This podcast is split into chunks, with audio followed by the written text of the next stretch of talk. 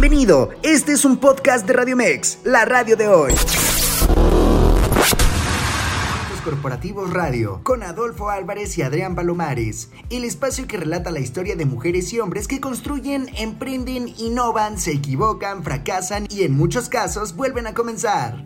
Gente excepcional, a quienes retamos a contarnos sus vidas y secretos, con el fin de que puedas escuchar sus relatos y aprender de ellos. Y todo cuento empieza con un había una vez. Que lo disfrutes.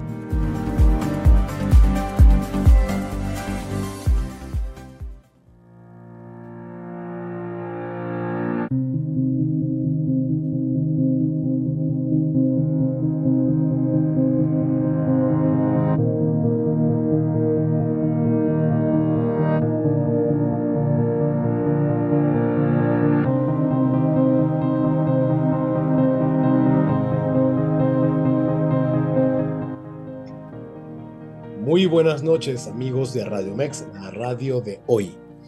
Hoy estamos a martes 14 de marzo de 2023.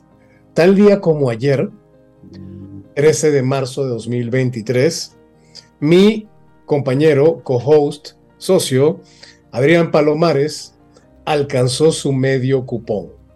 Entonces, hoy está afuera celebrando con la familia, pero vamos a tener un programa donde vamos a recordarlo mucho porque Adrián conoce muy bien acerca de bancos.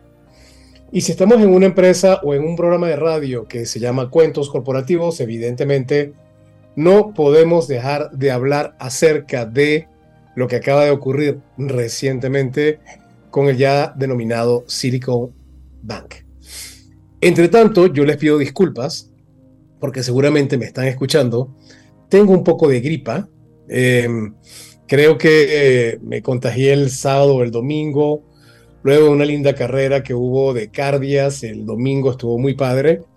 Ahí su servidor estuvo corriendo mm, unos 10 kilómetros. Es una muy buena causa. Y bueno, llegó el momento de dar la bienvenida. Ah, nada más una pausa. Comentaba esto porque creo que terminando la carrera con el sudor, el calor y el, el fragor de todo, creo que de ahí viene mi gripa. Pero bueno, nada que un buen tecito de la abuela no cure y por lo pronto vamos a recordar que Cuentos Corporativos Radio es el espacio donde damos cabida a emprendedores especialistas deportistas. A ver, gente que realmente consideramos excepcional. Pero ¿por qué excepcional?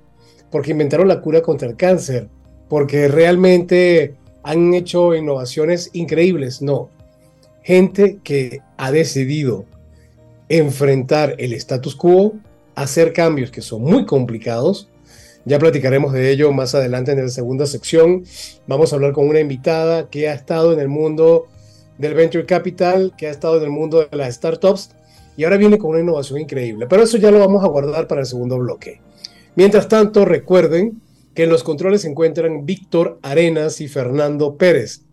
Nuestras redes sociales, Facebook, Twitter, Instagram, LinkedIn y TikTok, Cuentos Corporativos. Y por supuesto, Radio Mex, la radio de hoy, hashtag. Y pueden encontrarnos en Facebook, Instagram y Twitter. Y por supuesto en TikTok, Radio Mex en vivo. Y algo muy importante, y para que hagamos este programa lo más interactivo posible.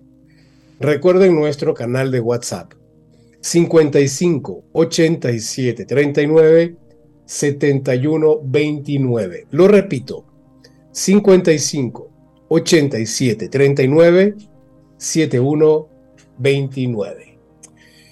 Y bien, vamos a hablar de lo que ocurrió la semana pasada. De algo que parece que está muy lejos de nosotros, pero realmente lo tenemos a la vuelta. De hecho, Silicon Valley Bank Basta con bajarse en el aeropuerto de Tijuana, tomar, rentar un coche, rodar hasta San Diego y vas a encontrar una sucursal seguramente en San Diego y más adelante, por supuesto, en todo ese mundo del valle conocido como Silicon Valley. Silicon Valley, recuerden que es algo emblemático en el mundo de los, del emprendimiento, algo casi místico, así como, y salvando las distancias, por favor, no me vayan a quemar por esto, pero así como Jerusalén es una tierra sagrada para mm, tres religiones monoteístas muy importantes, lo mismo ocurre con Silicon, Valley Bank. Todos los emprendedores, todos los denominados en español startuperos, sueñan con tener un emprendimiento en Silicon Valley. Y ahora, ¿qué pasó con Silicon Valley? Pero antes de entrar en qué pasó con Silicon Valley, porque ya lo hemos escuchado mucho, a mí me gustaría que primero hiciéramos un análisis de qué es una startup. Y además de, preguntemos también, de cuánto han sido las inversiones de los startups, de las startups en América Latina y en Estados Unidos. Y no les voy a mentir, yo tengo aquí enfrente de mí a mi ayudante personal. Ella se llama, y ya la he presentado en otros programas, ChatGPT. Y vamos a preguntarle, según lo que opina ChatGPT, que recuerden es esta plataforma de inteligencia artificial que ahorita está haciendo furor en todos lados y ya hizo que olvidáramos los famosos NFTs y toda esa cosa. Bueno, ahora chat GPT, GPT como se diría en español, es lo que está marcando la hora. Y vamos a preguntarles, ¿qué es para ti una startup? Vamos a ver qué nos responde según su su apreciación, según mi apreciación, antes de leerla, les puedo decir que es un emprendimiento que surge básicamente apalancado casi siempre con tecnología para atender problemas que en el pasado, por algún motivo, se dejó que se atendiera de la forma tradicional. Voy con un ejemplo.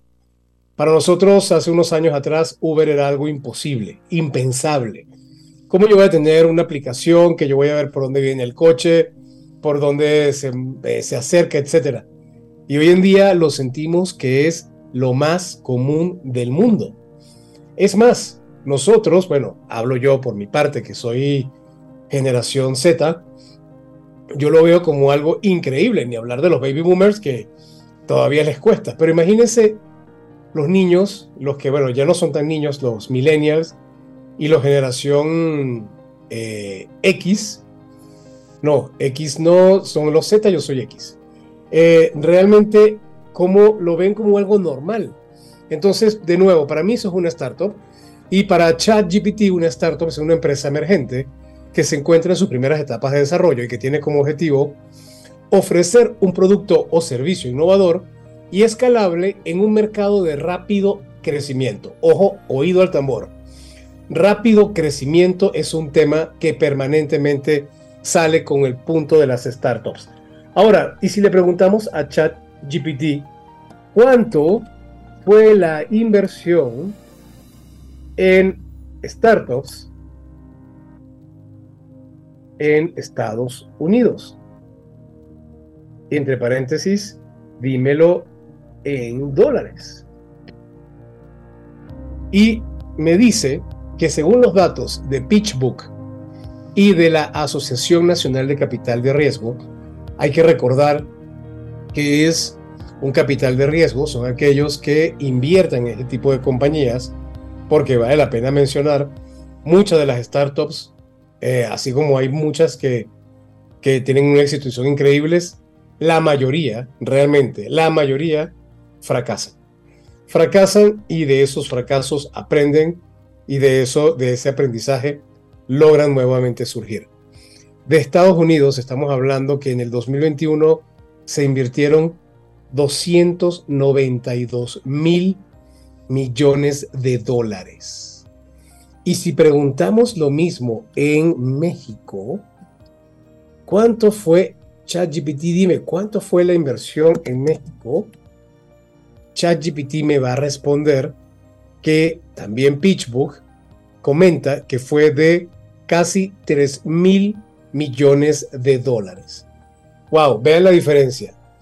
Estamos hablando de Estados Unidos, casi 300 mil millones de dólares en el 2021 y en México 2.8 mil millones de dólares. Y Adolfo, ¿qué tiene que ver todo eso con Silicon Valley Bank? Bueno, que nada más y nada menos que en Silicon Valley Bank todas estas empresas guardaban su lana. Tenían su dinero porque además muchas de estas compañías que recibían el dinero de los venture capital, de los fondos de inversión, no necesitaban en ese momento desplazarlo a otro lugar. Y estamos hablando que si casi 300 mil millones de dólares estaban en México, pues porque yo quizás movería del Silicon Valley Bank, lo movería a otro banco. Pues resulta que aquí ocurrió lo que nadie se esperaba. Silicon Valley Bank es mm, un banco que tiene más de, a ver si aquí lo dice, tiene operando desde hace 1980 y tanto. Y lo que preocupa de este banco es que aquí es donde todas las startups tenían su dinero. Por supuesto, hay algunas que lograron, eh, lograron a tiempo sacarlo, pero hay otras que, como lo tenían colocado en diferentes títulos a plazo, hay lo que llaman los SWIFT, que tardan entre 76 o un poquito más para cambiarlos. Cuando ya era hora de poder moverlos, ¿qué creen? Cerró. Cerró, está en manos de las autoridades americanas para identificar cómo van a hacer para atender este problema, que realmente estamos hablando de un monto grosero. Nada más, Silicon Valley leí ayer que se había quedado en pasivos con casi mil millones de dólares, 990 millones de dólares. Es el banco que fundado en 1983 y es el banco que además es la segunda caída de un banco de esta magnitud en la Unión Americana. Entonces, ¿qué viene a partir de ahora y por qué esto es importante y por qué nosotros nos debería importar si estamos en México, si estamos en el Estado de México, si estamos en nuestro clima soleado, porque yo debería preocuparme por lo que está ocurriendo en Silicon Valley? Por algo muy importante. Se teme que esto pueda tener cierto desencadenamiento hacia otras entidades financieras americanas. Ya vimos que el dólar en, los últimos, en las últimas semanas ha estado realmente fortalecido. Estamos hablando de un dólar que llegó a tocar los 17 punto algo y ahora tuvo un repunte del 2 punto y tanto por ciento. Relacionado al Silicon Valley Bank, ¿qué otros bancos pueden caer? Yo lo que les digo es, estén muy, muy atentos, muy pendientes de las noticias financieras, porque no sabemos en qué momento esto nos puede perjudicar, nos puede caer. Y bueno, y además recordemos que tenemos lo bueno y lo malo de vivir al lado de Estados Unidos. Entonces, no me acuerdo, ya me recordarán mis amigos, quien dijo que cuando Estados Unidos le da una gripa, en México le da una neumonía. Ya esperemos que no sea así y esperemos que esto sea algo controlado, que realmente tiene que ver más con un tema de pánico, porque no se, a mi juicio, no se controló bien la comunicación de parte de las autoridades de Silicon Valley Bank. Esto hizo que se presentara lo que comúnmente se conoce como una corrida, Realmente ellos lo que estaban haciendo era repatriando capitales, tenían que cubrirse para no seguir afectándose por el alta de las tasas de interés. ¿Por qué subieron las tasas de interés? Porque recordemos que en el 2021 y en el 2020 tuvimos la pandemia y Estados Unidos perdió la maquinita de dólares, salieron muchísimos dólares y ahora Estados Unidos necesita secar el mercado y para secarlo necesita aumentar las tasas de interés y bueno, lamentándolo mucho, una mezcla de no saber comunicar, una mezcla de mala suerte y de cosas que tenemos que aprender a futuro. Eh, aquí definitivamente tenemos que ir con pie de plomo y entender cómo nos vamos, vamos a manejar. Pero bueno, basta de hablar de noticias negativas. En el siguiente corte vamos a hablar de algo increíble que tiene que ver con el deporte. Y tiene que ver con un deporte que tiene mucho tiempo de haber entrado en México, pero aparentemente es trending topic no solamente en México, sino en el mundo. Ya regresamos en Cuentos Corporativos Radio, aquí a través de la señal de Radio Mex.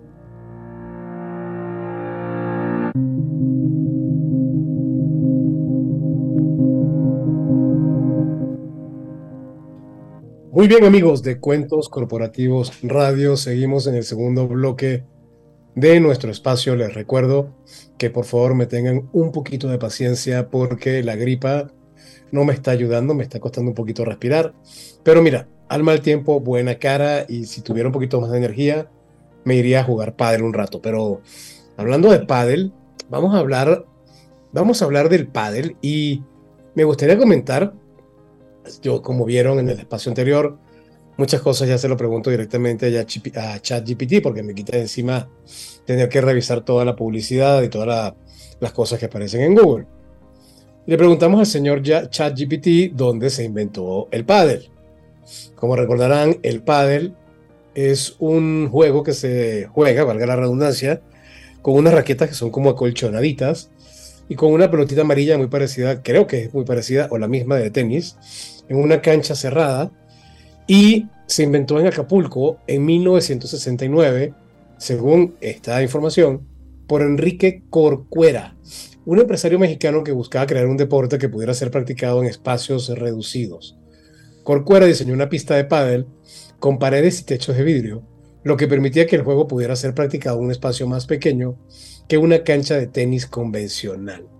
Ahora, me llama la atención que el pádel no es nuevo, estamos hablando que eh, 54 años. Y de repente eh, estoy viendo este boom, esta, esta hambre, será una tendencia, será una moda pasajera. ¿Qué podrá hacer? Y miren, yo creo que mejor vamos a preguntarle a quien sabe. Hoy está con nosotros Carla Jiménez Altamirano. Carla, además de haber ya estado con nosotros en el pasado, capítulo 38. Estábamos empezandito, éramos chiquititos, ya vamos por el episodio 100, casi 170. Carla nos contaba en esa oportunidad acerca de Propeller. Propeller, ella estuvo, ya nos contará un poco más, me parece como VP de, de la parte de Business Development, Carla. Bienvenida, Carla, ¿cómo estás? Bienvenida a Cuentos Corporativos Radio. Hola, Adolfo, muy bien, muchas gracias. ¿Y tú? Bueno, aquí descifrando, recordando, es que tienes, Carla es muy joven, como se han dado cuenta por su voz, pero a ver, no se confundan. Una cosa es ser joven y otra cosa es la bala que es esta señorita. Eh, como les comentaba, cuatro años estuvo como líder comercial en Propeller, después fue directora comercial en Hola Cash, y hoy es COO, Chief Operating Officer y cofundadora en una empresa que se llama Está Padel. ¿Cómo estás, Carla? Cuéntame, ¿de qué se trata Está Padel? Sí, muchísimas gracias por tenerme aquí. La verdad estoy súper emocionada. Sí, es verdad que había hablado de Propeller hace ya varios años, pero bueno, hoy estoy todavía más emocionada porque pues esta Padel es mi bebé y, me encanta presumirlo, así que muchas gracias por el foro para hacerlo. Eh, pues fíjate que esta Padel nace este año, 2023, eh, y justo nace por la necesidad de, del crecimiento que está teniendo el deporte en México. Eh, como bien dices, nace aquí, es mexicano el deporte, pero como que no agarra tanto auge y se va a Argentina, España, pero en los últimos cinco años está teniendo un crecimiento brutal eh, por todo el mundo y, también en México. Justo eh, hace un año que, estábamos planeando todo esto, eh, vimos un dato que hace cinco años había 400 canchas de pádel y hoy en día hay más de 2.500, ¿no? Entonces, eh, la verdad es que sí es un deporte que está creciendo mucho, se está eh, posicionando mucho, pero a niveles de fútbol, de golf, o sea, una cosa loquísima que a mí me tiene súper sorprendida. Eh, y lo que nosotros hicimos fue, pues justo a ver, algunos de mis socios son, son españoles, otros están súper metidos en el tema de, del pádel y aquí el problema principal es que las canchas que se empezaron a poner eran en grandes condominios, ¿no? Este, en estos grandes edificios. Y había dos cosas muy importantes. La primera es que el 60% del tiempo en, en, la Ciudad de México llueve. Entonces, en ese momento que empezaba a caer la primera gota, que, que creo que ayer cayó la primera gota en México, este pues en ese momento se cierran muchas horas de juego, ¿no? No solamente por el momento en el que está lloviendo, sino porque las canchas se quedan inundadas y todo ese relajo. Entonces, ese era el primer problema. Y el segundo es que no había canchas para rentar. Eh, me acuerdo que, mi novio en ese momento llegó con su pala a México de expatriado y me decía, es que ¿dónde juego pádel? Y yo, y yo, no, no, pues no tengo ni idea. Y me metía, ya sabes, a ver en Instagram quién tenía canchas de pádel para ¿Mandé? ¿Expatriado de España o de Argentina? De España, de España. Y entonces me decía, es que ¿dónde juego? Yo me metí a Instagram a ver quién, quién tenía canchas para que lo invitaran a jugar, ¿no? Entonces, eh, justo de él nace la idea de poner unas canchas, pero este es un concepto que se llama indoor, es completamente cerrado. Eh, la idea y el reto es encontrar una altura que no entorpezca el juego y que realmente te sientas cómodos con los diferentes golpes, uno de ellos, el más, de los más importantes, que se llama globo. Entonces, eh, pues empezó nuestra búsqueda y el tercer reto, pues justamente era que estuviera dentro eh, pues, del corazón de la Ciudad de México, ¿no? Porque sí, eh, más o menos por ahí de la pandemia, empiezan a, abrir varias canchas de renta, ¿no? Ok, primer problema resuelto. El problema es que estaban en las afueras de la ciudad, entonces toda la gente, principalmente extranjeros, gente joven que vive pues en el corazón, tenía que a lo mejor pasar entre 40 a 120 minutos en el tráfico para ir a jugar, ¿no? Entonces, nuestro reto sí fue ponerlo al lado de nuestra casa, ¿no? Wow, pero vamos a, vamos a hacer una, un flashback, vamos a recordar un poco de dónde vienes, porque eh, no, como que no hace mucho match. Luego de ver, tú estuviste, eh, voy a leer, aquí estoy en LinkedIn, estoy viendo tu currículum, estuviste en José Cuervo, eh, estuviste como Relationship Manager en Scotiabank, luego en Grupo Expansión, luego en Coalterno, donde fuiste cofundador y creo que también lo vendiste, ¿cierto? Sí, así es. Hace un par de años vendí Coalterno. Padre. un bazar de diseño mexicano en línea. Luego, luego Propeller, que mm, estuviste casi cinco años. Propeller, hay que recordar que, y ahí corrígeme, era un, como un venture capital, ¿cierto? Sí, bueno, era un crowdfunding de capital de los primeros que, que abrieron en México y justamente pues estaban como todas las fintechs en ese momento, viendo qué onda con la ley fintech y buscando, bueno, eh, operando con el octavo transitorio en lo que daban la, la, regulación, pero sí era una empresa fintech totalmente de crowdfunding de capital. Claro, y luego Hola Cash me huele a fintech también o algo similar.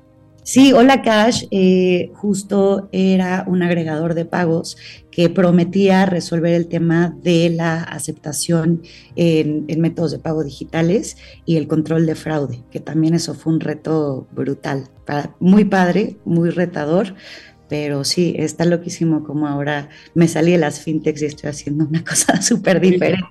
¿Cómo, ¿Cómo se les ocurrió eh, desarrollar el nuevo modelo de negocio de, esta Paddle.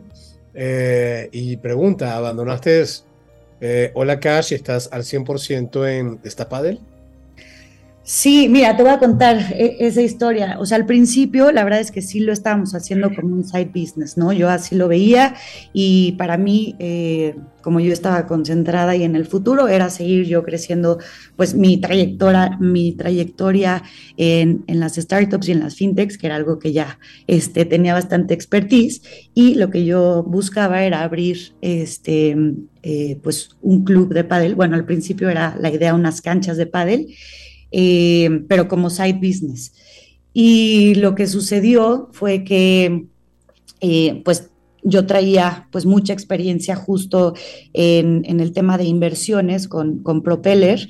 Eh, ahí aprendí a hacer un muy buen pitch deck, ahí aprendí a ver cómo evaluar un negocio, cómo levantar capital.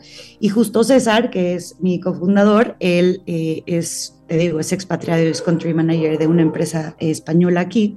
Entonces, pues trae igual también como mucho know-how en el tema financiero. Entonces, nos juntamos, la verdad lo hicimos bastante bien. Y me acuerdo que le dije, bueno, eh, vamos a presentarlo a 12 inversionistas para que inviertan siete, ¿no? O sea, siempre como que hay alguien que no, no puede, no tiene, no sé qué. Y cuando lo presentamos, eh, sorprendentemente las 12 personas nos dijeron que sí. Entonces, pues ahí tuvimos que reajustar eh, un poquito el tema de los porcentajes, etcétera, pero ahí fue la primera validación de que esto podía llegar a ser un muy buen negocio. Entonces, eh, uno de los retos más importantes era encontrar el lugar y la ubicación. Te digo que yo, yo le decía a César, bueno, hay que salirnos un poquito y él ya sabes, me decían, no, lo vamos a hacer en Polanco o no lo hacemos. Y yo, este hombre como que no está entendiendo la situación, ¿no? Y la verdad es que gracias a cómo se aferró y a la idea que tenía en la cabeza, pues eso fue lo que empezamos a buscar. Empezamos a buscar un espacio que tuviera 15 metros de altura para poder eh, jugar eh, de buena forma, eh, que el espacio fuera indoor, justamente para prevenir calor, lluvia, viento, etcétera. Y entonces lo encontramos, nada más que cuando lo encontramos no lo podíamos soltar y, los, y las personas que nos lo iban a rentar nos dijeron, oigan, nada más que tienen, era creo que el lunes y tienen hasta el viernes para, para dar el anticipo y todo. Te imaginarás que las rentas en Polanco no estaban sencillas. Entonces en ese momento me acuerdo que le hablé a los socios y les dijimos, oigan, mañana los citamos aquí, vengan a ver el lugar porque necesitamos este, la inversión el viernes. Y yo, que había trabajado en Propeller y que había trabajado en el mundo de startups, pues por un lado yo decía, híjole, levantar capital es un proceso largo. Y por otro lado, pues yo tenía la contraparte de César que me decía, sí, pero es que esta no es una startup, esto no es una empresa fintech, esto es un negocio más tradicional. Y yo, bueno, pues entonces si tú lo dices, se va a lograr. Y la verdad es que sí se logró, o sea, levantamos el capital, eh, teníamos un periodo de gracia, entonces tuvimos que empezar a a pues, hacer la remodelación, eh, nivelar, meter las canchas, este, hacer la, la, parte de, diseño eh, pues, de cómo iba a quedar por adentro. Y no, no, estábamos terminando de hacer una pequeña demolición cuando ya estábamos poniendo las canchas, o sea, fue una locura. La verdad es que a finales de septiembre fue cuando lo concretamos y a mediados de diciembre estábamos rentando la primera cancha. Wow, pero qué rápido. Y por lo que estoy viendo en el mapa, están detrás o muy cerca de la cervecería modelo eh, por Lago Alberto, ¿cierto? Sí, correcto. Estamos en Lago Ladoga, que está justo eh, atrásito de las vías del tren. Ok. de Antara, ahí se hacen siete minutos. No, increíble. Ahora, viene la pregunta que, que me llama mucho la atención. Comentaste algo que es muy cierto, no es una lo que comúnmente se llamaría una quizás startup, porque, a ver, el modelo de, para escalar es limitado y creo que el uso de tecnología también. Pero ¿cómo hicieron para que dos inversionistas, eh, en un momento donde este, el mercado está tan seco, decidieran invertir en este tipo de negocio? Eh, pues mira, no es por presumir, pero la verdad lo hicimos muy bien en el tema del plan de negocios, o sea, de la proyección de negocio, el cuidar los ratios, eh, todo eso sí eh, estuvo muy bien estudiado, muy bien pensado. Hoy en día me acuerdo, o sea, hoy hay veces que revisamos la proyección y decimos, wow, no podemos creer que le dimos tan exacto, ¿no? A lo que estábamos proyectando. eso, la verdad, los socios confían mucho en nosotros, o sea, sí es una satisfacción el escuchar decir hoy en día como cuando me lo presentaron, pues confía en una proyección, pero los números pueden pues decir cualquier cosa, pero pues el que ustedes estuvieran atrás del proyecto es algo que nos terminó de dar confianza y hoy pues sí eh, comprobamos que, invertimos bien, ¿no? Este, entonces, una fue esa, que siempre lo hemos platicado, yo creo que lo platicamos la otra vez, Adolfo, cuando me preguntaban, oye, ¿y en qué se fijan los inversionistas para invertir? Sí se fijan en los emprendedores y hoy ya lo comprobé yo en carne propia eh, y la verdad yo me siento muy, muy orgullosa de haber escogido a César como mi socio y que hoy eh, podemos estar pues teniendo un negocio ya exitoso, la verdad. Eh, y la otra es que el mundo del pádel está loquísimo, Adolfo, loquísimo. O sea, de verdad no tienes una idea, el auge, las ganas y, pues sí, y, el deseo de la gente de estar jugando 24/7 pádel. ¿Por qué crees que pasó eso? ¿Por qué, si es algo que tiene más de medio siglo operando, por qué ahora se da este furor en, México? Y no sé pues si en el mundo. Sí, bueno, en el mundo, ¿eh? yo ya he escuchado que Dubái, Qatar, o sea que ya en Estados Unidos en, se va a ir a Centroamérica, a Sudamérica, o sea, yo creo que, que como todo eh, se tuvo que madurar, eh, se maduró en dos lugares en donde se hizo muy, muy fuerte, o sea, imagínate, yo escuché un, una, una data que me vuelve loca, que es que de cada tres españoles que practican un deporte en España, eh, uno juega pádel. O sea, entonces imagínate, ya supera cifras de fútbol, o sea, de cosas así, ¿no? Eh, es un deporte que a comparación del tenis le puedes agarrar eh, con solo dos, tres jugadas. O sea, entonces es un deporte que es fácil empezar a jugarlo, ya luego agarrar la técnica, empezar a subir de nivel, obviamente tiene su complejidad, pero para empezar a jugarlo y empezar a divertirte es un deporte que es muy, muy, pues sí, muy atractivo. Muy noble también, ¿no? Muy noble, claro, no necesitas como, como el tenis, no sé, un año de clases para poder empezar a pasar la bola de un lado para el otro. Aquí la verdad es que con dos, tres jugadas le empiezas a agarrar y entonces te empiezas a juntar con los de nivel. Y otra cosa que está brutal es la comunidad que se, que se empieza a armar. O sea, en un mes tenemos tres grupos de las tres fuerzas diferentes y en uno tengo 196 personas, en el otro 143, en el otro 200 personas y es brutal como alguien dice, oigan, tengo una cancha de 7 a 9, ¿quién quiere jugar? Y empiezan, yo, yo, yo, yo, yo, yo, y nosotros como, no, wow, o sea, cuatro, juegan cuatro. o sea, ¿Cómo lo tienes? ¿Lo tienes por WhatsApp o, o cómo, cómo se ponen de acuerdo? Eh, esos grupos sí, son por WhatsApp. Entonces lo que nosotros hacemos para cuidar un poquito el nivel, porque también para que te diviertas necesitas jugar con gente de nivel, de tu mismo nivel. Eh, les mandamos a quien se quiera meter a nuestros chats un cuestionario de nivel en donde te haciendo varias preguntas y ya te catalogamos si eres cuarta fuerza, que es como principiantes, eh, quinta fuerza todavía es un poquito más abajo, que estás empezando, tercera intermedio y segunda avanzado.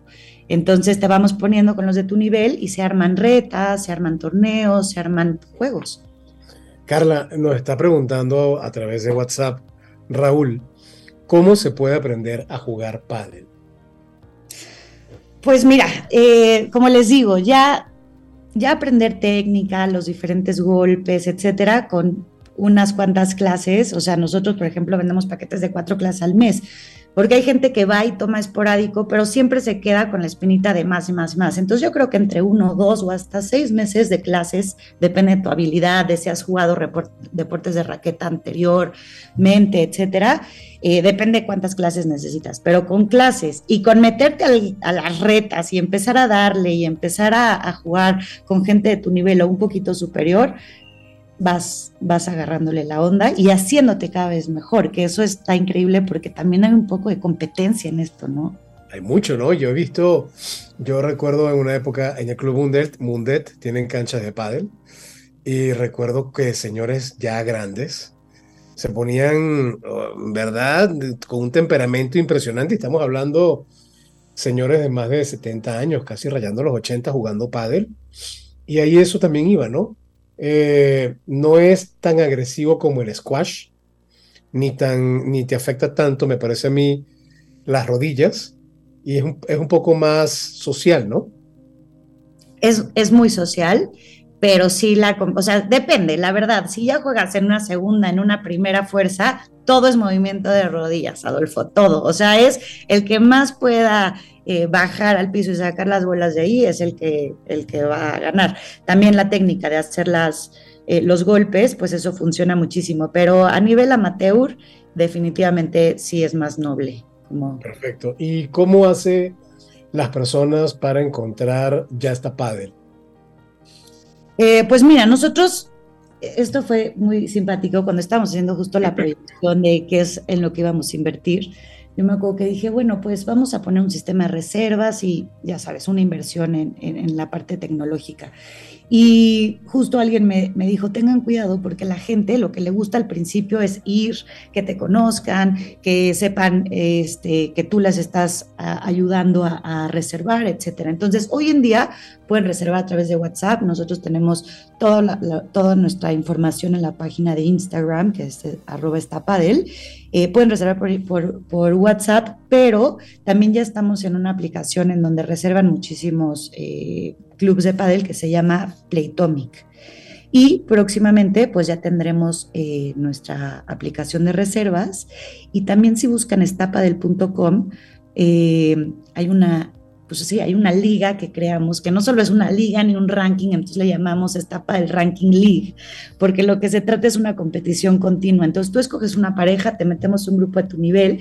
Una de las cosas que más le cuestan trabajo a las personas que juegan pádel es encontrar cuatro jugadores, ¿no? Entonces aquí en esta liga ya tienes a las cuatro parejas con las que tienes que jugar al mes te pones de acuerdo con ellas, no importa si, es, si no es en esta padel, o sea, si yo tengo aquí abajo de mi edificio una cancha y ahí los quiero invitar a jugar, no pasa nada, eh, lo, juegan ahí, pero nosotros gestionamos pues, sus resultados y todo. Entonces vamos eh, sacando un ranking una clasificación de en qué nivel estás. Y al final del mes, si eh, ganas, ¿no? O eres de los que más puntos tienes en tu grupo, pues te subimos de grupo para que haya una competencia pues todavía más este, divertida para ti. Y si pierdes, pues entonces eso quiere decir que tienes que bajar de nivel. Entonces, eh, yo, por ejemplo, con mi pareja jugué hoy y fue en el primero que, que, que, el primer partido del ranking que jugamos y no sabes los nervios que sentía de jugar contra otra pareja que no conocía y saber que si perdía me iban a bajar de nivel.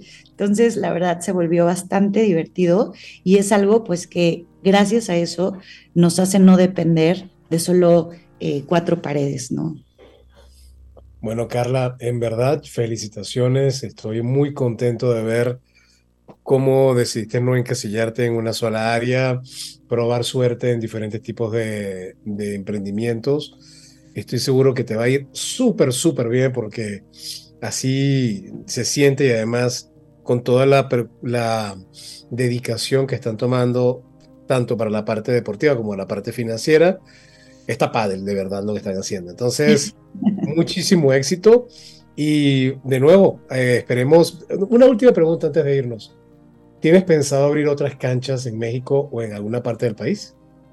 Sí, eh, la verdad es que justo te decía hace rato que nuestra idea al principio era abrir unas canchas de padel, eso ya no pasó, nosotros ya abrimos un club de padel y este club tiene que replicarse, o sea, desde este año. Entonces, definitivamente vamos a estar con nuestro ranking league en otras partes de la, de, de, la República Mexicana y con otros clubs eh, también. Entonces, sí, esto esto solo empieza y, va a ser de lo más grande que, espero que México conozca del pádel.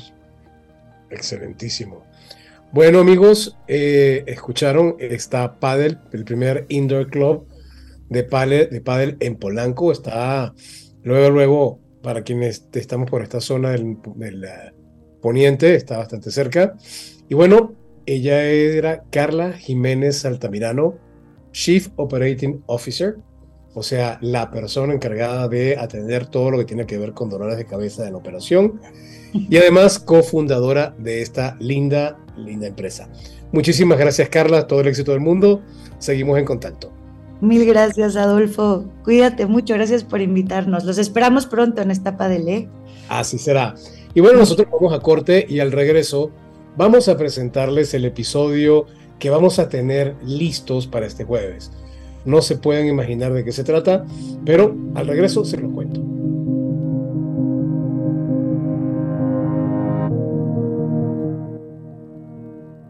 Y bien amigos de Cuentos Corporativos Radio, llegamos a nuestro último bloque hoy, martes 14 de marzo de 2023, a través de la señal digital de Radio Mex, la radio de hoy. Óiganlo bien, Radio Mex, la radio de hoy. ¿Cuánto conocen ustedes de esta radio? ¿Cuánto conocen acerca de su fundador?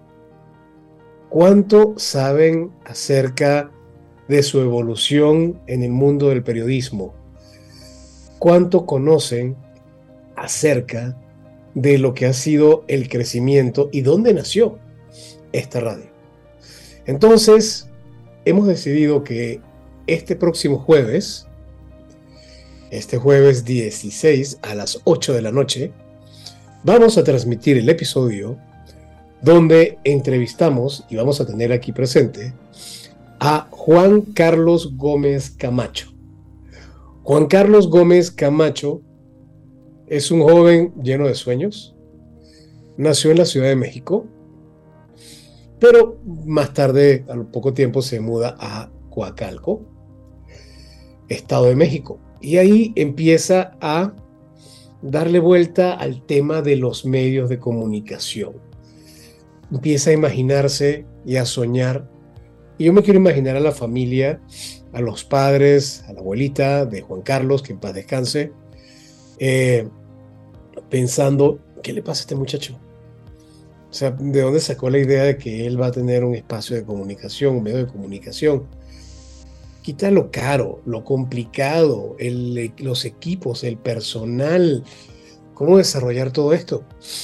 Y es así cuando, según nos relata, en el 2005, desde casa de su abuela, inicia un sueño. Una pequeña estación de radio en línea. Carlos nos llegó a contar cómo fueron esos primeros momentos, donde llegó a tener a varios locutores trabajando con él y de repente en la noche a la mañana se vio con uno solo. Dificultades, pero miren, las dificultades son parte de la naturaleza, no podemos evadirlas. Lo que tenemos es tener claro que van a llegar, que en cualquier momento van a ocurrir no somos nadie para que no, ocurran, no, nos ocurran dificultades. Y eso lo tuvo muy claro y lo ha tenido siempre muy claro Juan Carlos Gómez Camacho. Nosotros a Juan Carlos, Adrián y un servidor, lo conocimos el año pasado cuando Adrián y yo dábamos un curso de podcasting y de storytelling en la Universidad Anagua del Mayab. Y de ahí salió, surgió una muy bonita amistad y la verdad, Adrián y yo siempre quedamos muy sorprendidos del ímpetu, de la fuerza, de, las ganas de, Carlitos. Y luego se da la oportunidad y nos dice, amigos, los invito a cuentos, ah, perdón, los invito a Radio Mex con su espacio de cuentos corporativos. Y bueno, enos aquí, ya eh, con un buen tiempo, espero que este año con madera, lleguemos al año, por supuesto, y mucho más. Pero por lo pronto les reitero, el 16 de marzo a las 8 de la noche, escuchen a nuestro invitado, quien es CEO, Chief Operating Officer, fundador de Radiomex, TVMex y Like Network México. Juan Carlos Gómez Camacho, lo tendremos como invitado aquí en Cuentos Corporativos Radio para que él nos platique acerca de esta increíble historia, aventura que hoy en día se conoce como Radio Mex, TV Mex y Like Network México. Y bien, dicho esto, ya llegó el momento de ir despidiéndonos. Tuvimos un programa hoy bastante variado, amigos. Hablamos del mundo de las startups, hablamos del mundo de los bancos, hablamos del problema presentado con Silicon Valley Bank, hablamos de cómo esperamos que esto no nos afecte, pero va a ser muy difícil que no ocurra. Pero para eso hay que estar siempre protegidos y como les comentaba, no podemos evitar que los problemas nos ocurran. Lo que sí podemos hacer es prepararnos para el momento en que lleguen. Entonces, muy importante ser muy precavidos en los próximos meses o años, financieramente hablando. Y luego eh, hablamos del pádel, un deporte que tiene más de 50 años y que se inventó en México y que ahora está haciendo furor en el mundo. Yo creía que el pádel, alguien me había comentado una vez que se había inventado en un buque, en un, ay, ¿cómo se llama esto? Donde no es un buque como tal, es estos de paseo, una... Hay estos, no es yate tampoco. Víctor, tú te acordarás, es estos lugares donde se hacen en los barcos, bueno, ya me voy a acordar, este, estos yates enormes de paseo. Y, no, resulta que se inventó en México. Eh, bueno, pero lo importante es que ya hoy en día estamos avanzando, están creciendo el tema del pádel en nuestro país. Y bueno, esperemos que a Carla Jiménez le vaya muy, muy, muy bien en su emprendimiento. Por lo pronto, nosotros nos despedimos, no sin antes recordarles nuestras redes sociales. Recuerden, Facebook tenemos cuentos corporativos, Twitter arroba cuentos corpora 1, Instagram cuentos-corporativos, LinkedIn cuentos corporativos y TikTok cuentos corporativos. Y por supuesto, las redes sociales de Radio Mex, la radio de hoy, Facebook, Instagram y Twitter con Radio Mex, TikTok Radio Mex en vivo. Señores, fue un gusto haber estado esta noche con ustedes. Una vez más, les pido mil disculpas por mi voz y por este tono un poco agripado. Esperemos que para la próxima semana ya este bicho se haya ido. Agradecemos en los controles a Víctor Arenas y Fernando Pérez por siempre apoyarnos y colaborarnos en la producción. Un placer estar con ustedes. Les saluda Adolfo Álvarez. Que tengan una increíble y excelente noche. Muchas gracias. Gracias por habernos acompañado en este programa de Cuentos Corporativos Radio. Te esperamos todos los martes y jueves a las 8 pm y en nuestras repeticiones en fin de semana. Y como siempre decimos, las empresas sin importar su origen, razón de ser o tamaño, tienen todas algo en común. Están hechas por humanos. Y mientras más humanos, más historias que contar. Y todo cuento comienza con un había una vez. Nos escuchamos en el próximo programa.